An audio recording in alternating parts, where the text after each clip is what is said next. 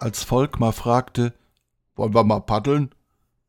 War mir absolut nicht klar, was da auf mich zukam. Paddeln klingt so harmlos. Paddeln, wo denn? Mosel. Mosel klingt so schlimm auch nicht. Die Mosel ist lang. An der Mündung in den Rhein nicht mehr. Das klang logisch, aber wohin fuhr man dann überhaupt noch? War die Mosel an der Mündung in den Rhein nicht irgendwie äh, zu Ende? Ein bisschen den Rhein runter. Mal sehen, wie weit wir kommen. Prophet hätte er damit werden können, der gute Volkmar. Ein Weissager, bewundert und geliebt.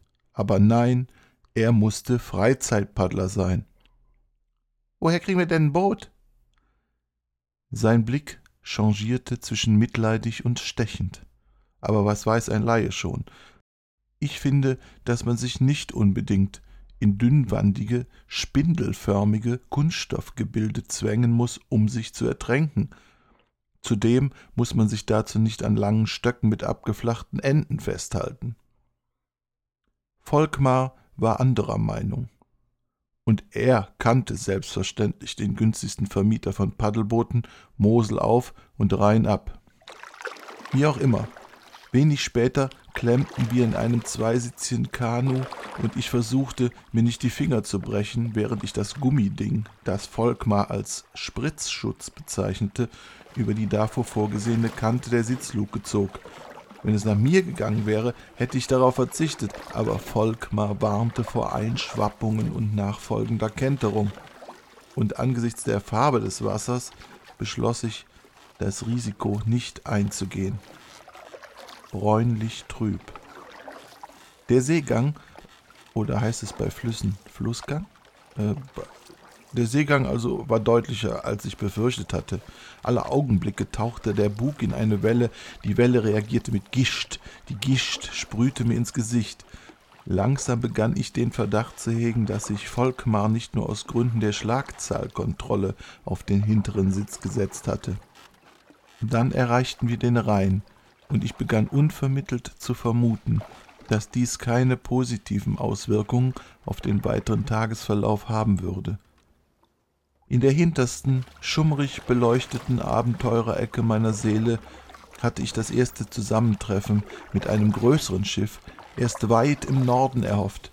Ein Wikingerschiff mit prächtigen Kriegern, weit hinter der Rheinmündung, nach langer Paddelei durch die Nordsee, vorbei an Britannien und Hibernien, gestählt durch tägliche Scharmützel mit dreisten, wenn auch unvorsichtigen Piraten. Aber nein, die Begegnung fand viel früher statt, jetzt und hier, und zwar mit einem profanen Lastkahn. Hick Koblenz, Hick Salta oder sagen wir lieber Hick Salto.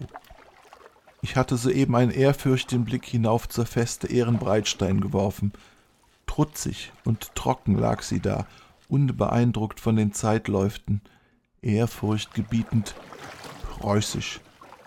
Hinter den Schießscharten bewehrt mit monumentalen Kanonen, die größte davon namens Greif.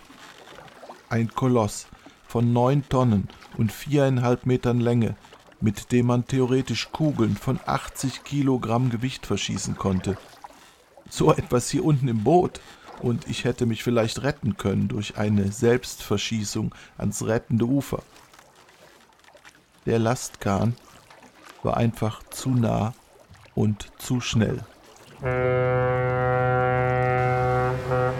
Seine Bugwelle hatte Resonanzfrequenz mit der restlichen üblen Wasserbewegung und keine zwei Sekunden später tat es einen Schlag, als ob man von der Feste droben Kartätschen auf uns feuern würde.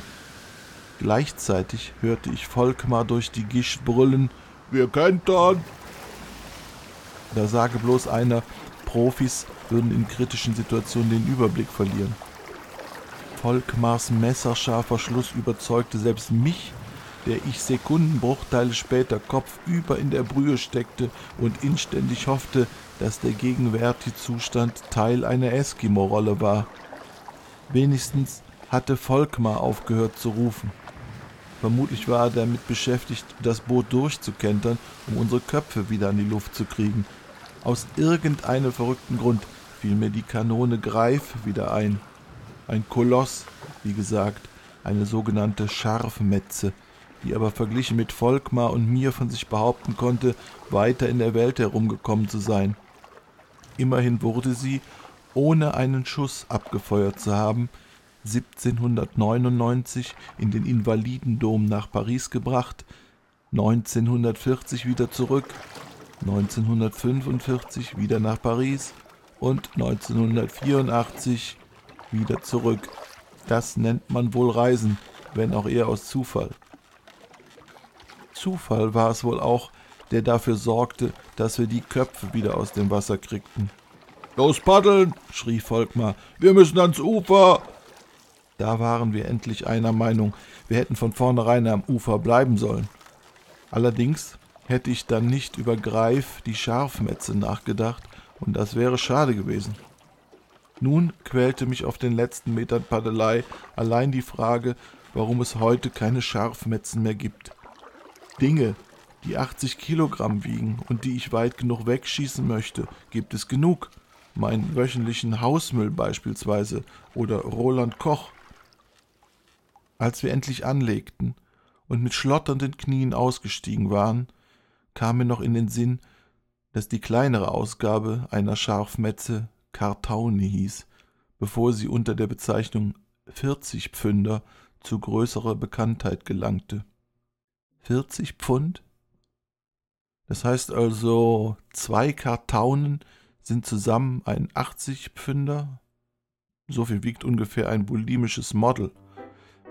Heißt das Doppelkartaune gleich Magermodel? Da klingt Doppelkartaune irgendwie handlicher, optimistischer, nicht so krank. Aber wahrscheinlich ist wieder alles komplizierter, als ich mir das denke. Du kannst das Paddel jetzt loslassen, sagte Volkmar. Du stehst an Land. Genau wie Ehrenbreitstein. Danke, Volkmar.